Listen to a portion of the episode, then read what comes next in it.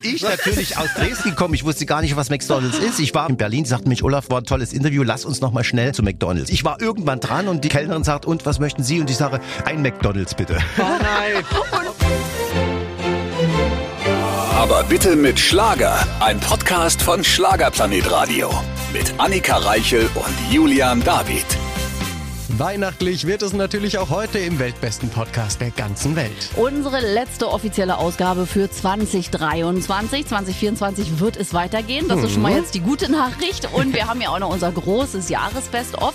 Aber zum Ende des Jahres haben wir noch mal einen echten großartigen Künstler getroffen, der wirklich ein gutes Herz hat und ja ganz viele Anlässe auch hatte zum Vorbeikommen. Oh ja, Olaf Berger. Wir feiern mit ihm quasi seinen 60. Geburtstag. Er hat eine Biografie geschrieben. Was heißt Biografie? Eher so eine kleine Lebensbeichte. Ja, und da sind auch viele Sachen drin, die wir auch nicht wussten. Es geht Nee. zum Beispiel auch um Dieter Bohlen, um McDonalds, um einen sehr lustigen Fauxpas da. Es geht ein bisschen auch um die Frauen und um sein Best-of. Und wir werden natürlich auch fragen, ob es das jetzt war nach 60 Jahren. Ich meine, so ein Best-of-Album, Biografie, man feiert 60, klingt ja fast so wie Tschüss. Ja, das stimmt. Und momentan machen das ja auch relativ viele. Ob Olaf Berger sich auch verabschiedet, das erfahrt ihr jetzt.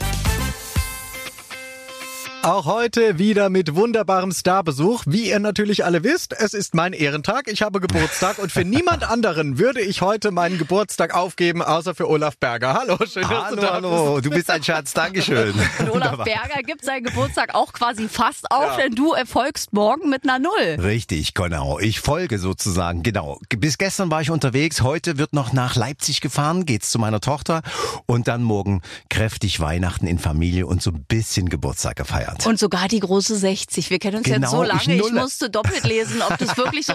Wie geht's dir damit? Männer sind meistens entspannter als Frauen. Also bisher tut noch nix weh, aber es fängt an zu knacken.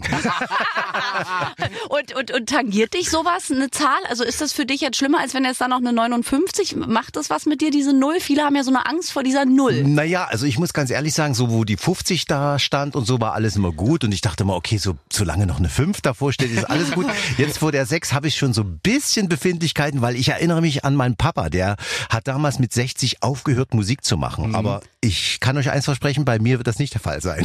Bei Gott mir muss mindestens eine 8 davor stehen. Gott sei Dank. Aber die Schweißperlen hat er ein bisschen auf der Stirn vom Morgen. Naja. Ich spür's schon. Es ist doch, komm, wir sind mal ehrlich, es ist doch bescheiden an Weihnachten Geburtstag. So, mit Ah, das. 23. ist bescheiden, aber 24 ja noch Ja. ein bisschen bescheidener, weil da hat ja ein anderes Kind Geburtstag, das Ja, historisch richtig. jetzt noch ein bisschen wertvoller ist als Richtig. du. Ist ungünstig. Obwohl ich bin das Dresdner Kisskind. Ah, okay, verstehe. Aber ich sag's immer wieder, ich sag's immer gern, ich hatte wirklich eine schwere Kindheit. Wir beide. Wir beide, Deswegen genau. haben wir so einen Schaden. Man muss es so Aber, sagen. aber äh, was genau ist denn, also wie haben das denn eure Eltern gemacht? Dann kriegt man nur ein Geschenk oder ein größeres oder wurde das Naja. zusammengelegt oder wie? Also bei dir vor allem am Also bei mir war es wirklich tatsächlich, das war erstmal mein Geschenk, das schon früh zum Frühstück war der Weihnachtsbaum schon geschmückt und erleuchtet. Ja? Da bin ich mit meinen Latschen und meinem Schlafanzug rausgekommen und dann lag unter dem Weihnachtsbaum schon das erste kleinere Geschenk, das Zum Geburtstagsgeschenk. Geburtstag. Also das war wirklich super und meine Eltern haben das perfekt gemacht. Nachmittags gab's dann das Bescherung? große Geschenk, genau. Und ich bin momentan immer noch am Arbeiten, dass meine Frau das endlich auch begreift, dass man das so macht. das Vormittags Geburtstag und nachmittags Weihnachten. Und wie macht deine Frau das? Die gibt dir abends alles. Nein, es ist in der Tat so ein schönes Frühstück, das ist für mich so das Wichtigste zum Geburtstag. Dann klingelt meistens das Telefon und ich erinnere mich auch an meine ja, früheren Jahre, wo meine Tochter noch kleiner war. Bei uns im Hause war es immer so, die Bescherung gibt es erst, wenn die Gäste aus dem Haus sind. Also wirklich wir so kleiner Rahmen in Familie sind. Und ich erinnere mich sehr, sehr gern, wenn meine Tochter manchmal so kam gegen 15, 16 Uhr und noch die Geburtstagsgäste, so die Nachbarn waren noch da zu gratulieren, haben Bitte sich gehen Sie, eingesessen. bitte gehen Dann Sie. hat sie mir gesagt, Papa, wann hauen die Leute endlich ab? Wir haben keine Zeit. Ja, eben. Macht hin, ich will Wann Geschenke geht ihr haben. endlich? Ja, es ist wirklich, es ist wirklich ungünstig. Aber hey, wir haben es uns ausgesucht. Warst du zu früh, zu Du, spät, ich richtig? war eigentlich zu spät. Ich war für den 21. anvisiert Ah. und äh, habe mich irgendwie so wohl gefühlt. Ich Und weiß so noch verspätet. Ganz, ich erinnere mich noch, das war so schön. du wolltest einfach mit Jesus Genau. konkurrieren. Ja, Ungefähr. wer, wer, was willst du machen? Aber deine arme Mama musst du dir auch an einem doofen Tag.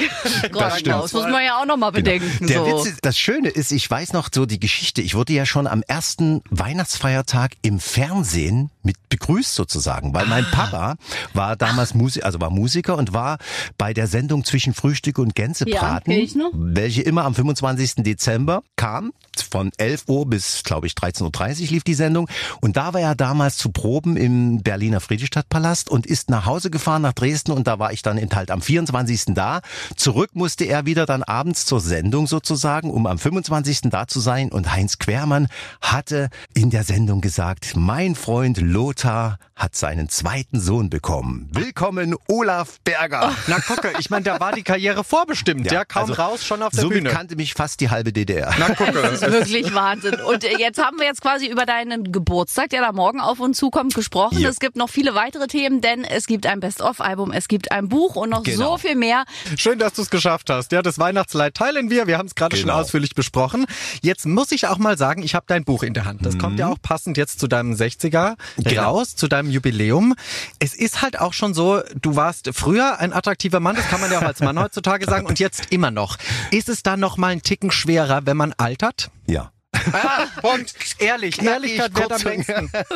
Nee, es ist natürlich, also damals, wenn ich meine Haare sehe, was, oh, das war, also die Haare sind immer noch da, nur an anderen Stellen. Ihr kennt das ja.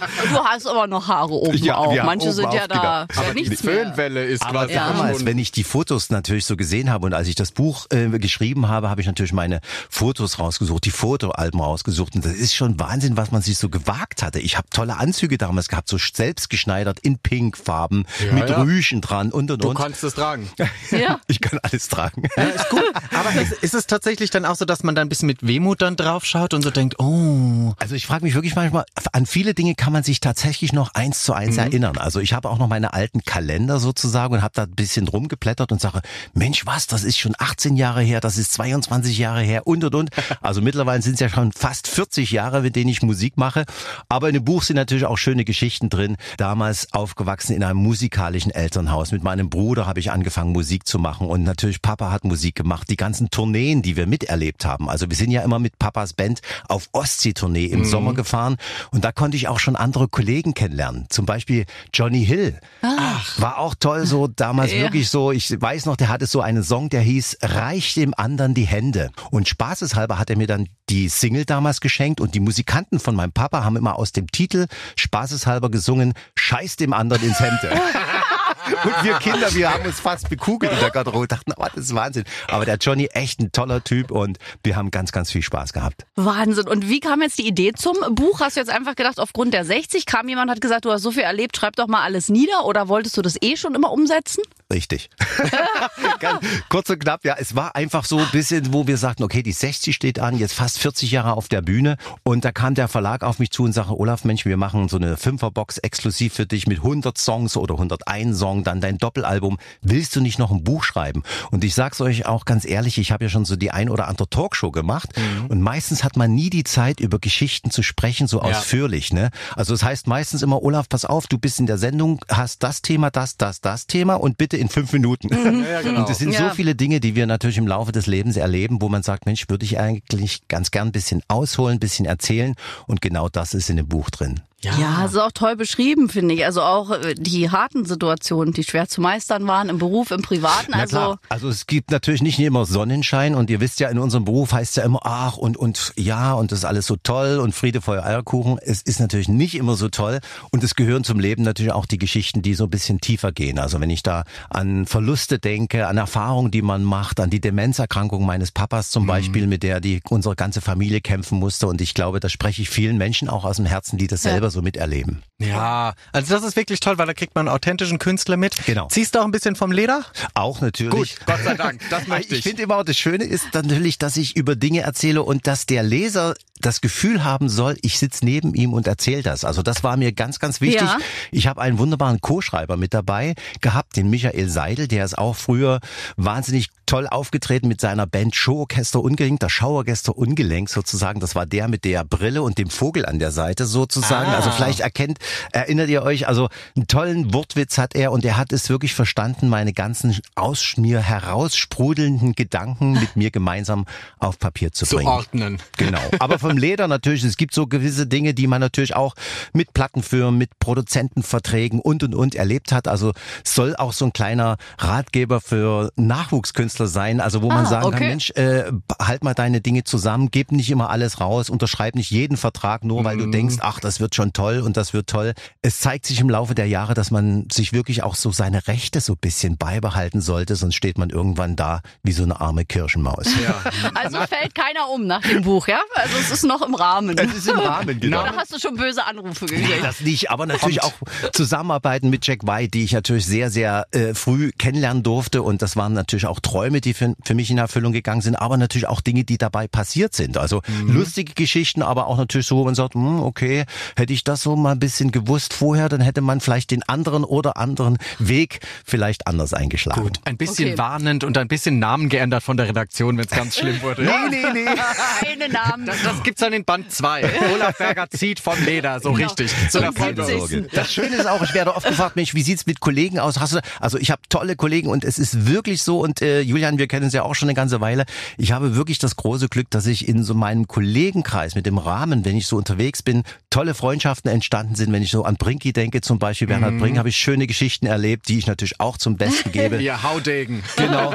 Und das sind so Dinge, die ich, an die ich sehr, sehr gern zurückdenke. Auch Rex Gildo zum Beispiel und und und. Und ich finde es auch spannend, du hast ja da tolle Kapitelbeschreibungen Mhm. auch, die ich mir im Vorfeld schon durchgelesen habe. Und da sprang mir doch direkt ins Gesicht, wie mich Dieter Thomas Heck zum Glück Oh zwang. ja, das du Dieter. mal in Kurzform, was hat, was hat der Hecki gemacht, was Ja. alle anderen nicht gemacht haben? Es gab damals so einen Schlagerwettbewerb, wo es um die Titel ging. Also nicht um die Schlagersänger, sondern in erster Linie um die Songs sozusagen. Ja. Und das gab es damals in Ravensburgs, die Schlagerfestspiele. Und damals war ich bei Jack White unter Vertrag und er rief mich eines Tages an und sagte, Olaf, der Dieter Thomas Heck will dich unbedingt sprechen, der will dir einen Song vorspielen. Und ich bin immer jemand, der sagt, oh Mensch, den Titel so anzuhören, wenn dir dir jemand anbietet, da kann man ja gar nicht sich so richtig äußern. Also er soll es mir lieber zuschicken. Lange Rede, kurzer Sinn, drei, vier, fünf Mal rief mich der Jack an, sagte, Mensch, Olaf, der, Jack, äh, der Dieter will dich unbedingt sehen. Ich sage, ich bin gar nicht in der Nähe. Doch, du bist nächste Woche im Schweizer Hof in Berlin, da ist Dieter auch und so. Ja, ja. Ich jedenfalls hingefahren, so in den Schweizer Hof und Hecki stand schon an der Rezeption und winkte mit der CD, Olaf, wir hören uns das Lied an. Und ich sagte, äh, Dieter, ich habe gar keinen CD-Player mit dabei. Und der sagte, na, du wirst doch wohl in deinem Auto einen CD-Player haben. Ich sage, ja, okay, nun hatte ich damals ein Auto, das war so ein Coupé, nur mit Notsitz hinten drin. Und mein Manager, mein Happy, war auch noch mit dabei. Jedenfalls, Hecki gleich renn in die Karre, sich auf die Notsitzbank hinten gezwängt, damit er mich von hinten beobachten konnte, wie ich auf das Lied Nein, reagiere. was du und ich vermeiden merkte, wolltest. Und ich merkte so richtig, ich saß da, legte die CD Druck, an. Druck. Im Rückspiegel sah ich, wie Dieter mich so fixiert Oh. hatte, so wie das Kaninchen, äh, so, so die Schlange, das Kaninchen. Und ich guck, mach das Lied rein, es ging los und ich dachte, oh Gott, ich konnte mich gar nicht konzentrieren. Aber dann war das Lied eigentlich schön und ich hörte es so und hörte es so und drehe mich so rum und zu Dieter sage ich so, du Dieter, das Lied ist gar nicht schlecht. Und er was sagst du? Das ist ein Hit! und es war tatsächlich ein Hit und ich konnte mit dem Titel auf Platz drei bei den Schlagerfestspielen damals in Ravensburg landen.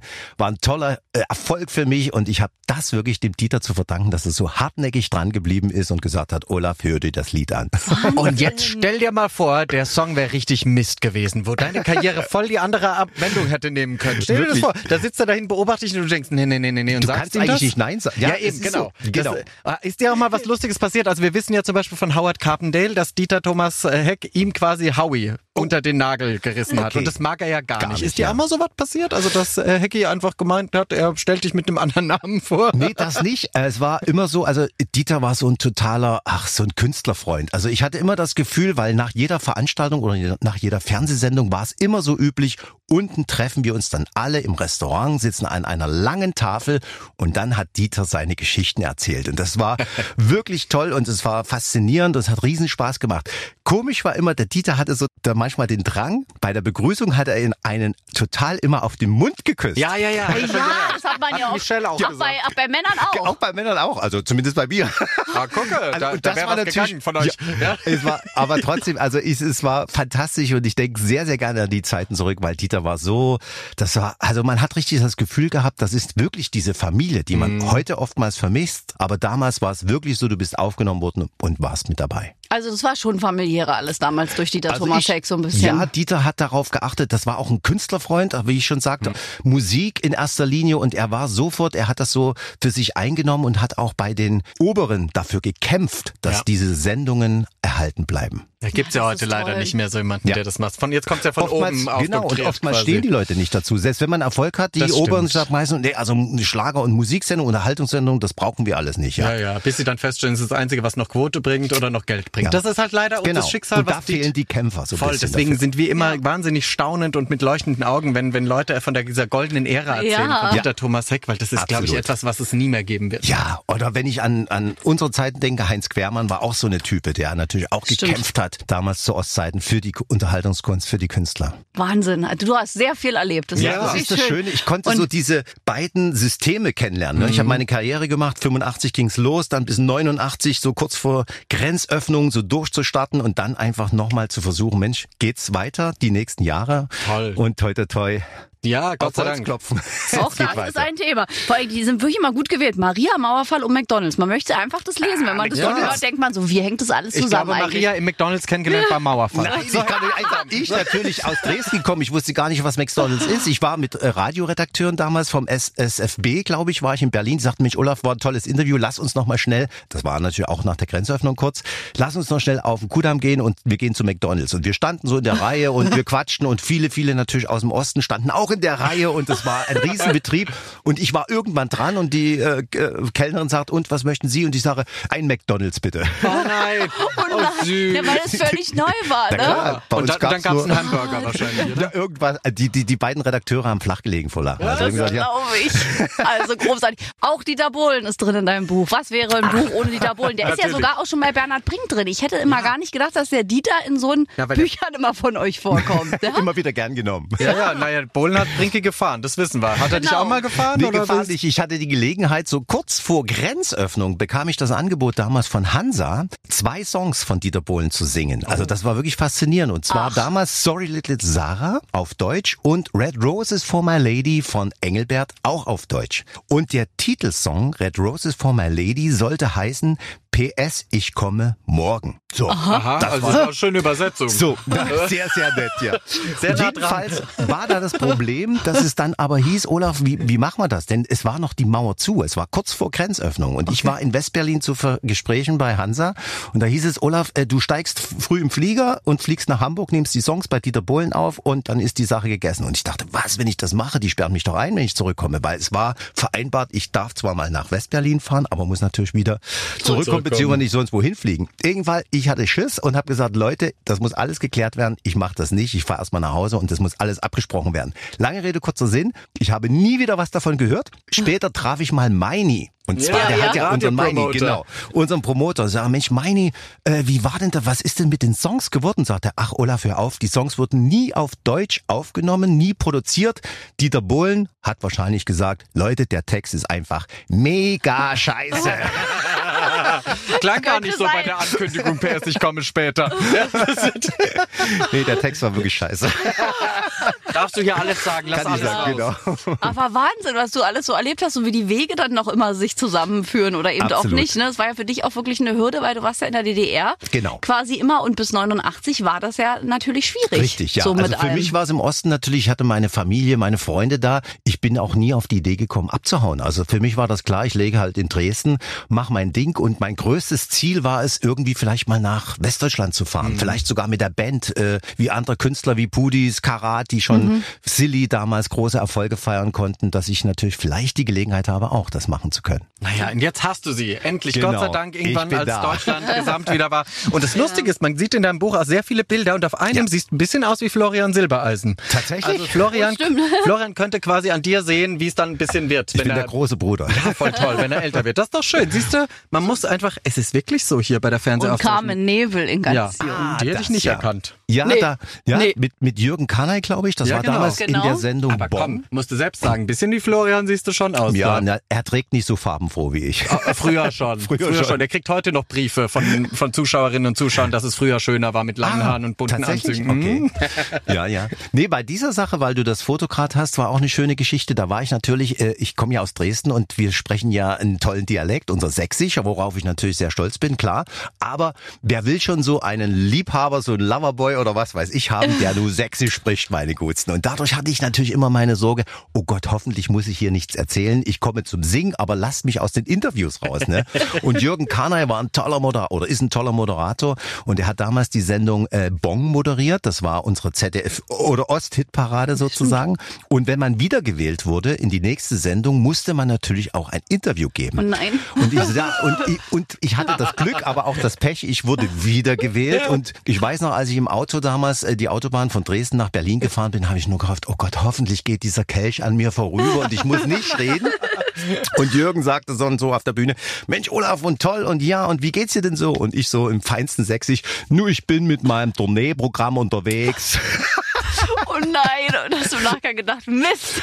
Also ich muss ganz ehrlich sagen, mit meinem Sächsisch war das Verrückte. Ich hatte ja damals einen Nachwuchspreis bekommen und da wurde ich ausgezeichnet und wurde, äh, habe Gesangsunterricht bekommen, Klavierunterricht beziehungsweise Gitarrenunterricht und Sprecherziehung. Und meine Lehrerin in Sprecherziehung, zu ihr bin ich dann zwei, dreimal hin und habe dann gefragt, sagen Sie mal, was wollen Sie denn von mir? Ich spreche doch totales Hochdeutsch. Ah, und dann hat sie dich aufgenommen, oder? Und dann hat hat sie mir was vorgespielt und Ja. da dachte ich, oh, das klingt doch ein Das bisschen. klingt nicht hochdeutsch. Das klingt gar nicht so wie in meinem Ohr. Ja, das ist Genau. lustig. Was redet ihr alle? Aber ist es bei dir Aber bei jetzt hört man es nicht mehr. Nee. Doch, das natürlich. Aber Naja, es- den man soll- Einschlag hört man. Logisch, das genau. ist okay. Ich Aber- finde aber, es ist immer wichtig, wo man sich im Herzen auch wohlfühlt. Und wenn ich mich verstellen würde oder sonst wie gestellt sprechen würde, ich glaube, dann wäre ich nicht mehr ich. Das Nee, stimmt. das aber ist beim schlecht. Singen hört man es nicht. Und das wollen wir jetzt hören. Komischerweise nie. Und Ja. äh, lieber Olaf, wir haben jetzt eine Biografie von dir. Wir haben äh, das Beste, musikalisch auch. Gibt's denn Dinge so, wenn du zurückblickst auf die fast 40 Jahre, Mhm. äh, Dinge, die du im Nachgang irgendwie bereust oder wo du sagst, Mensch, das hätte ich gern anders gemacht damals oder irgend sowas? Oder Also- bereust du eh nichts? Komischerweise, ich glaube, die, selbst die Fehler und die ich natürlich auch zu denen ich stehe, die man vielleicht irgendwann mal gemacht hat, wo ist man falsch abgebogen? Ne? Das gibt ja so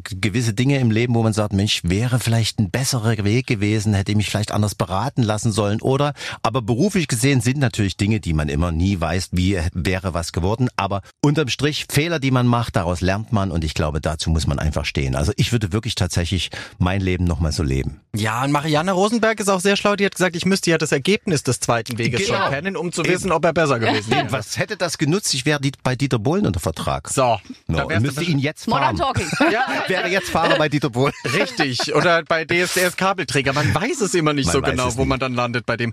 Aber äh, hast du tatsächlich in deinem Leben, ähm, auch so im Privaten, denkst du, du hast manchmal was verpasst, weil du vielleicht in Momenten zu karriereorientiert gewesen bist? Absolut, sicherlich. Es gibt so Phasen natürlich im Leben, da hat man, also ich erinnere mich damals mit meinem Manager, wenn ich unterwegs war mit meinem Happy. Wir waren natürlich beruflich unterwegs ohne Ende. Und ich glaube, ich war so gerade in diesen Zeiten Karrierestart dann äh, mit der Band meines Papas. Nebenbei habe ich noch solistisch schon angefangen, Musik zu machen und wir waren fast täglich unterwegs. Also es waren Wahnsinn. Ich war so mit der meistgebuchte Ost-Act sozusagen Deutschlands und wir waren wahnsinnig unterwegs. Wir waren sehr, sehr fleißig, Gott sei Dank. Natürlich haben wir dadurch auch ein bisschen was zur Seite packen können, was ja auch wichtig war. Aber einfach so Dinge, wo ich sage, Mensch, da ist vielleicht so ein bisschen Privatleben auf der Strecke geblieben. Und das sind so Sachen, wo ich mir sage, sicherlich ist daran auch meine erste Ehe zu Grund, äh, kaputt gegangen, glaube ich, dass das einfach sehr karriereorientiert war. Und ich hatte mir schon damals einen großen Wunsch erfüllt. Vor 23 Jahren jetzt mittlerweile habe ich mir ein zweites Zuhause auf Mallorca geschaffen. Aber diese ständige Pendelei, ich bin ja stellenweise manchmal zwei, drei Mal hin und her geflogen, das war schon irre. Und da ist viel, viel vom Privaten draufgegangen. Aber auf Mallorca wohnst du ja immer noch Immer jetzt, noch ne? und genieße die Zeit auch sehr. Und Aber ich jetzt glaube, bist du mehr auf der Insel. Ganz unterschiedlich. Aber das Schöne ist, dass meine Frau Julia, meine jetzige Frau, das klingt verrückt, meine bleibende Frau, ganz, ganz lange. Ja, hoffentlich. Sie wird mir fehlen, wenn sie irgendwann mal. Spaß natürlich. Nee, Quatsch.